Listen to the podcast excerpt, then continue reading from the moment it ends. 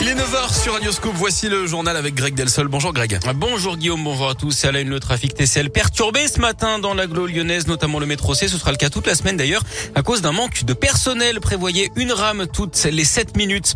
L'actu, c'est aussi la suspension surprise de l'examen du projet de loi sur le pass vaccinal. Les députés de l'opposition ont refusé de siéger cette nuit, retardant l'adoption du texte de plusieurs heures. Les débats doivent reprendre dans la journée. Il restait plus de 650 amendements à discuter. En théorie, le projet de loi transformant le pass sanitaire en passe vaccinal doit arriver au Sénat mercredi et entrer en vigueur le 15 janvier. Dans ce contexte, la pression due à la cinquième vague s'accentue encore. Plus de 2000 admissions en 24 heures, 9300 en une semaine et au total 19 606 patients hospitalisés lundi. 9 patients Covid en réanimation dans la région ont été transférés entre Noël et le jour de l'an dans des hôpitaux de l'Ouest et du Sud-Ouest. C'est pour désengorger les services. Des radars sonores bientôt euh, testés à Bron. La commune de la métropole de Lyon fait partie des sept retenues pour essayer ce dispositif. Les appareils devraient être opérationnels aujourd'hui ou demain avec de la pédagogie dans un premier temps, mais les amendes vont commencer à tomber dans trois mois. 135 euros pour les véhicules trop bruyants, 90 euros si vous payez dans les 15 jours. La révision complète de la centrale nucléaire du budget se poursuit. Le coup d'envoi de la quatrième visite décennale des quatre réacteurs du site de Saint-Vulbas à 40 minutes de Lyon a été donné en 2020. L'objectif, c'est de prolonger un avis de la centrale au-delà de 40 ans, âge qu'elle a largement dépassé puisqu'elle a été mise en service en 1972. Les équipes de la centrale doivent également travailler sur l'amélioration de la sûreté. Ce chantier a d'ailleurs été précédé par d'autres travaux hein, dans le cadre de ce grand carénage.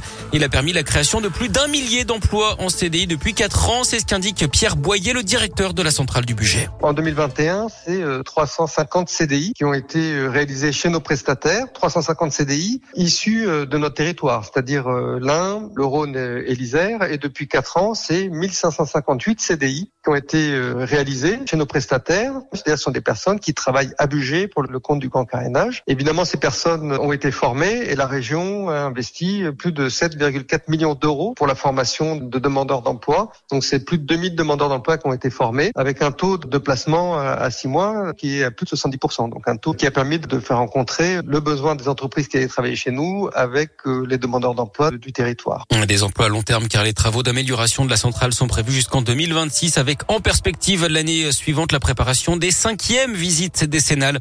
Ils sont soupçonnés d'avoir agressé un policier à Lyon en juin 2020. 10 suspects de 20 à 30 ans seront fixés aujourd'hui avec le délibéré attendu dans ce procès. L'agent poste à Caluire avait été frappé à coups de pied et deux points. Il a vu 45 jours d'ITT, une triple fracture à la cheville. Des peines de deux ans et demi de prison ferme avaient été requises contre 8 des 10 prévenus. C'était il y a 56 ans, jour pour jour, la catastrophe de Fézin, un incendie puis des explosions de plusieurs sphères de stockage de propane. 18 personnes, dont 11 pompiers, avaient été tuées, 84 blessés. Une cérémonie a lieu ce matin à 10h15 au cimetière de Loyas dans le 5e arrondissement de Lyon, puis à 11h30 à Fézin. Et puis du sport et du basket avec le nouveau sélectionneur des Bleus qui appelle quatre joueuses du Lyon Asvel féminin pour préparer le tournoi de qualification au Mondial 2022.